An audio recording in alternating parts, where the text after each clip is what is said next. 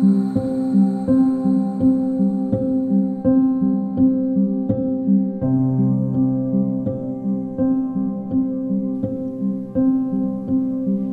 の時間は真っ暗闇のエンターテインメント。ダイアログ・イン・ザ・ダークの精神を舞鶴市のコミュニティ FM 放送局 FM 舞鶴の制作でお送りします。この番組では視覚以外のさまざまな感覚による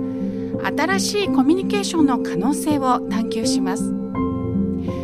今この番組をご自宅のラジオでお聞きのリスナーの皆さんはこれからの30分間できれば部屋を暗くしてお付き合いください。お休み前の方は目を閉じて聞いてみてください。30分後番組の終了時には皆さんが視覚と異なる新しい感覚を感じていることを願っています。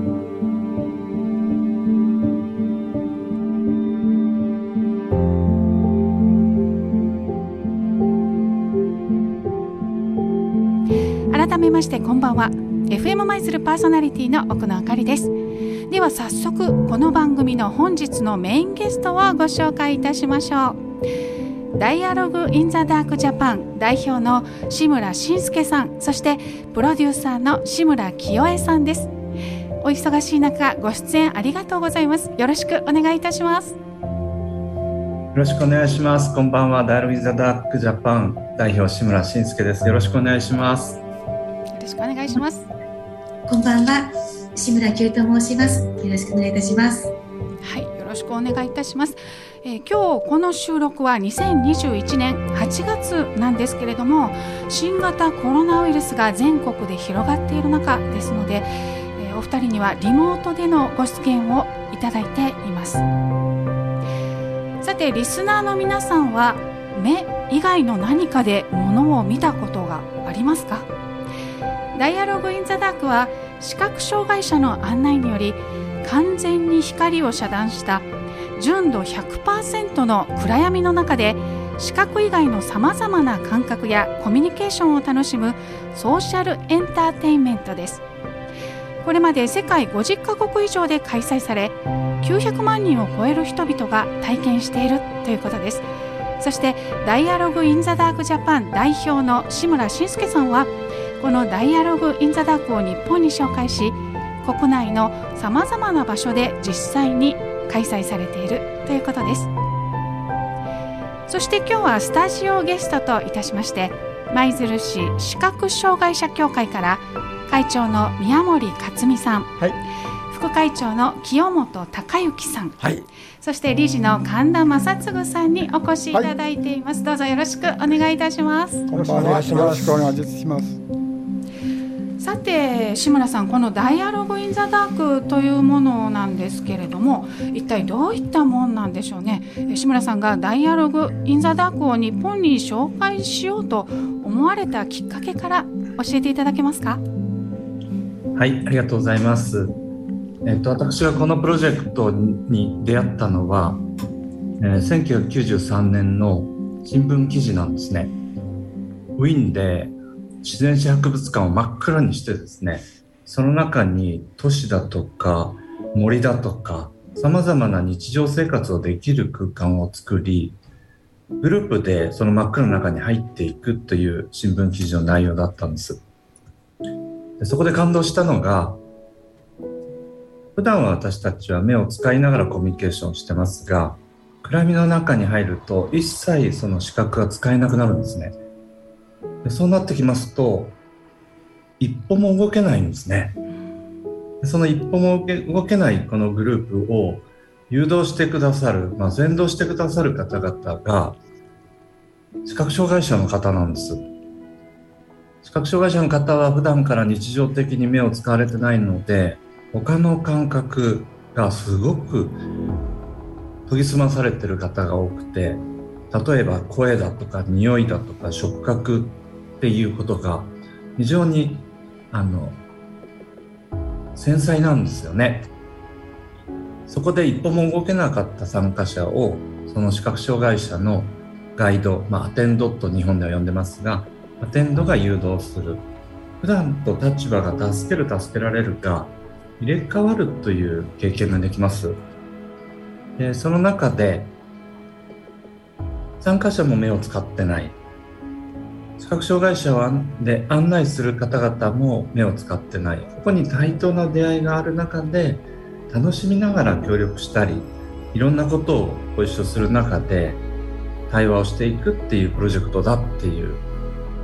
新聞記事に出会いましてすごい驚きました。なぜかと言いますとその頃日本ではバブルの後期なのでまだまだ自分が自分がという時代でしたからこういった目に見えない付加価値にヨーロッパの方がすでにお金を払って自分の時間もしくは大切な人とそこを訪れてる。そしてチケットは全て完売してるっていう新聞記事に驚きました、ま、そこでその新聞社にその日電話をしましてこれを開発したドイツ人のアンドレス・ハイネッケっていう人の住所を聞き手紙を書いたっていうのが始まりなんですね。えー、実は日本で初めて開催したのはそれから時間が経ってですね1999年11月に東京のビッグサイトっていうところで2日間だけ開催をしましたでその後10年間さまざまなところで暗闇を作りながらこの「ダイアログ・ザ・ダークを」あの開催してきたわけですがどうしても短期のイベントとかその短い時間ですとそこで働く視覚障害者の方の雇用にはつながらないのでどうしても常設が作りたくて常設を2009年に作りました、まあ、それ以降いろんな方々にられるようになったという感じであります。はい、はい、ありがとうございます。さあそれではですね、えー、ここで舞鶴市の視覚障害者協会の皆さんにもお話を伺ってみたいと思います。まずあの舞鶴市の視覚障害者の方の現状について教えていただけますか？はい。舞鶴視覚障害者協会の宮森です。このこのように PR だけの祈願を作っていただきまして誠にありがとうございます。舞鶴市視覚協会の現在の会員数は36名ですこれは、えー、京都府から視覚障害者の手帳を持っておられて舞鶴に住んでおられる方の1割 ,1 割です。ということで、えー、非常に少ない数です。また、えー、高齢化がどんどん進んでいる関係で、えー、70歳以上の方は大半を占めているようになっておりますので私たちは新しい会員の募集を一生懸命やっております。以上です。はいありがとうございます。えー、そして舞鶴市視覚障害者協会では現在どのような活動をされていらっしゃいますか？はい、えー、うちの協会ではですね、あの視覚視覚障害者が一人ぼっちにならないということで、一人ぼっちの障害者をなくそうという、えー、もとにですね、えー、で出にくい方が出にくい方々もあの楽しめるような行事を計画しております。例えば、えー、勉強会としては、えー、展示の勉強、それから手芸、それからあの料理ですね。こういうこういう講習会。それから時に応じてはですねあの担当の方呼んで講座を開いています。例えばあのコロナが流行った時にはコロナ予防についてはということで保健所の方に来てもらってます。それからあの研修会としてはですね舞鶴市からバスを借りまして京都大阪方面に施設見学等に行っております。それから、えやっぱり皆さん会員の方に楽しんでもらうようにリクレーションとして、えー、軽いスポーツそれから、えー、あの音楽演奏ですね。例えばあの素人の方でもうまい方がおられますのでそういう演奏会を聞いてもらうとか、うん、それから各地いろんな団体が主催している行事、えー、交流運動会とかそれからスポーツ大会とかこういうのに参加するようにしております。いろんな活動されていらっしゃってどれも視覚障害者の皆さんに必要な支援だったり、えー、交流活動で舞鶴の視覚障害者の皆さんにとっては、えー、なくてはならない活動ですよね。そうですね視覚障害者というのはどうしてもあの行動がしにくいですので一人ぼっちの障害者をなくそうというあのもとにですね、うん、活動しております。はいではあの視覚障害者の皆さんと地域社会の接点とか関わりについてはいかがでしょうか？そうですね。あの接点というよりも視覚障害者を理解してもらうという活動をやっております、はい。えー、まず一つ目はですねあの出前講座といいまして小学校等にですねあの視覚障害者がそれぞれ担当してあの回りまして視覚障害者に理解を深めるということですね。だから例えば展示のこととかそれから視覚障害者がどうと使っているグッズ音声のグッズ関係をですね持っていって、まあ、こういうふうにしてやってますとかそういうことをあの子どもさんたちにしてもらうようにしています。それから、えー、展示の勉強というのはですね将来視覚障害者に展示をしてもらおうということで一般の方に展示の勉強をしてもらっています。えー、現在行っている展示教室には11名の方が参加しておられますがそのうち8名まで学生さんです。それからあの舞鶴市の一般の方とそれから視覚障害者が一つのグループを作りましてあの合唱祭歌を練習してですね合唱祭に参加したりですね、えそれからあの交流運動会あの舞鶴市の全体の交流運動会の中で学生さんたちに、えボランティアに来てもらってその方々に、えこの視覚障害者の活動についてあの一緒にあの交流するということもやっております。さんありがとうございます、えー、視覚障害者協会の活動について私全然ね、はい、あまりあの知らなかったんですけれども大変積極的に地域と交流をされていらっしゃるんですね。そうですね。あの、はい。やはり視覚障害者を知ってもらわないとですね、うん、いろんな面でその不合がありますので、はい、いろんなところにそういう一般の方をお招きしたりですね。例えば出前島市役所の出前講座等ではですねあの幼稚園にも行ったりですねそういうところにお伺いして、えー、皆さんに視覚障害者はこんなもんだということを理解してもらうように努めております。はい。えー、そのような、ね、視覚障害者協会の活動 FM 舞鶴でも今後ご紹介していきたいなと思っております。さて宮森さん今回この「ダイアログ・イン・ザ・ダーク」を知って、えー、どのように思われましたか？実は私もあまり知らなかったもんですので、うん、昨日はあのちょっとこの志村さんの発行している本を読んであの読ませてもらってですね、はい、少しだけ分かったことはあの視覚目の見える方ですね。目の見える方がその真っ暗なところで生活する体験ですね。だから目で見た見ずに音とか匂いとかですねそういうものを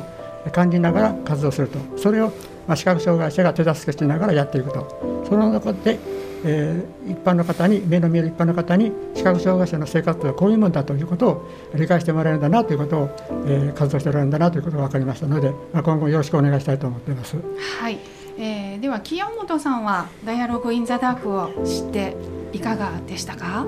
そうですね。えー、っとまあ健常者って言われる方々があの、まあ、視覚以外の感覚を使って暗闇をその中でのいろんなことを体験していただくということで、えーまあ、私もそのいわゆるそのアテンドなんかをけ、えー、経験させてもらってその皆さんが暗闇の中であのどう変わっていかいかれるのかなということを、えー、こちらがまたあの体験させてもらったらあの、えー、体験させてもらいたいなともあの思いました。なるほど、はい、ありがとうございます。えー、神田さんはいかがでしたか？はい、えー、皆さんこんばんは。えー、私はあの視覚障害者協会で合図で頑張っております。えー、このプロジェクトに関して私たち資格を持つ人持たない人の共有ですねあの暗闇であの皆さんと共有を持ってコミュニケーションをとって楽しくあの時間を過ごすそういうあのプロジェクトのあの趣旨やなと思いましたので私たちもまたこれから皆さんとあの共有を持ちたいと思いますのでよろしくお願いいたします。はいありがとうございますではですねここでですね「ダイアログ・イン・ザ・ダーク」とは一体どのようなものなのか。リスナーの皆さんにラジオを通じて体験していただきたいなと思います。実際の会場とは異なりますけれどもダイアログ・イン・ザ・ダークのイメージ体験。ということで、え、デモンストレーションをプロデューサーの志村清江さんにお願いできますでしょうか。改めまして皆様こんばんは。私は暗闇をご案内する清江と言います。皆様、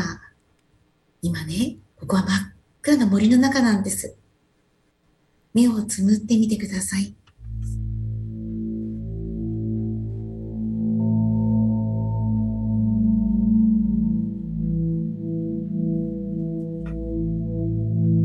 漆黒の森、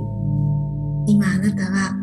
8人の仲間と共に森に来ています。耳を澄ましてみてください。鳥の声が聞こえてきますよ。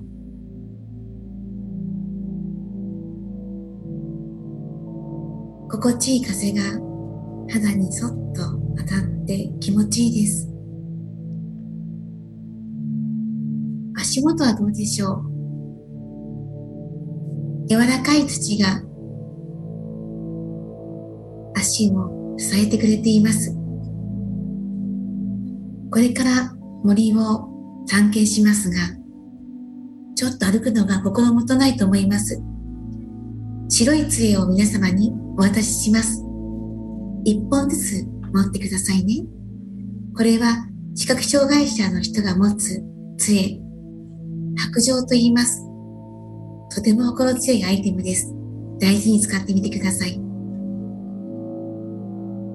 夜の森よりも真っ暗な漆黒の暗闇の中をこの白状をついて歩いてきます。でもちょっとまだ怖いですか？ゆっくり深呼吸しましょうか。4、5回、ご自身に心地いい深呼吸をしてみてください。息をゆっくり吐いて、そして、この森の美味しい空気を吸っています。体に美味しい空気をプレゼントするような気持ちで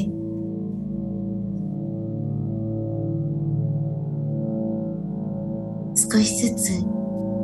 落ち着いてきますね。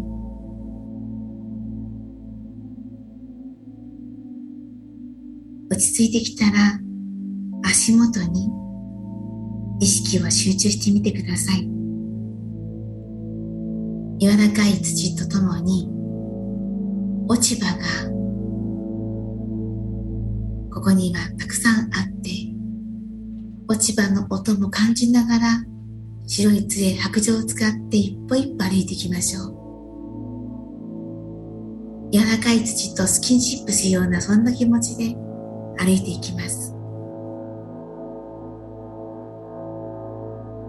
時々怖くなったら、怖いよとか、みんなどこにいるのとか言ってみてください。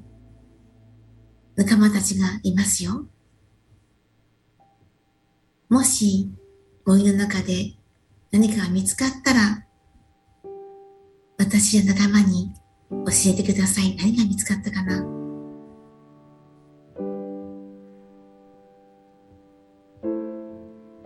普段は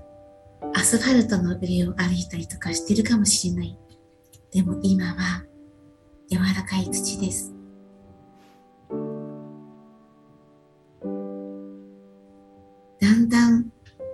この土が皆さんの足元をほぐしてくれて、そして気持ちもほぐれてきます。水の音がどこからか聞こえてきますね。小川のせせらぎです。さあ、そっとこの水音のところに来てみてください。私がその場に立っていますので、大丈夫。そっと手を出してみて。小川に手を入れてみましょう。冷たい水が指先をそして手のひらを手の甲を包んでいくようです。水。ヘレン・ケラーが初めてウォーターと言ったように、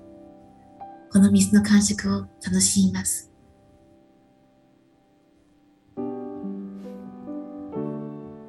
これからどんどん森を探索して、そして夜の公園や丸太橋を渡っていただきたいんですが、今日はこれぐらいにして、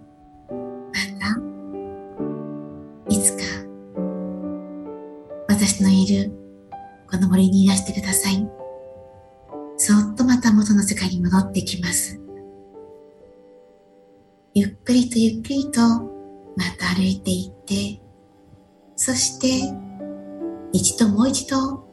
気持ちいい深呼吸を一回して、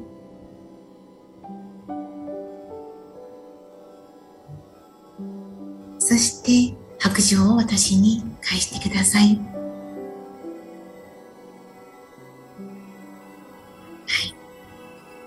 くりと目を開けてみてください。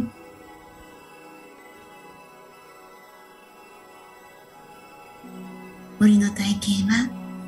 今日はこれでおしまいです。はい、清江さん、ダイアログインザダークのイメージ体験ありがとうございました。なんかあのその目をつぶって私も体験をさせていただいたんですけれども、なんでしょうこうあの想像力の海の中に飛び込んだというか、目をつぶるだけでこんだけこうなんて言うんでしょうその足元の土の感覚とか風を感じるとか。すごくねあの感覚が研ぎ澄まされるというか鋭くなったような気分になってとてもなんか斬新な体験でしたけれども、えー宮森さん今お聞きになってどのように感じられましたか？そうですね。何か自然の中にこう入っていった感じでなんかねちょっと心が洗われるような感じでしたね。はい。はい、えーということで志村さん「ダイアログ・イン・ザ・ダーク」をですねあのこの私たちの舞鶴のような、えー地方にいても活用というのはできるんでしょうか？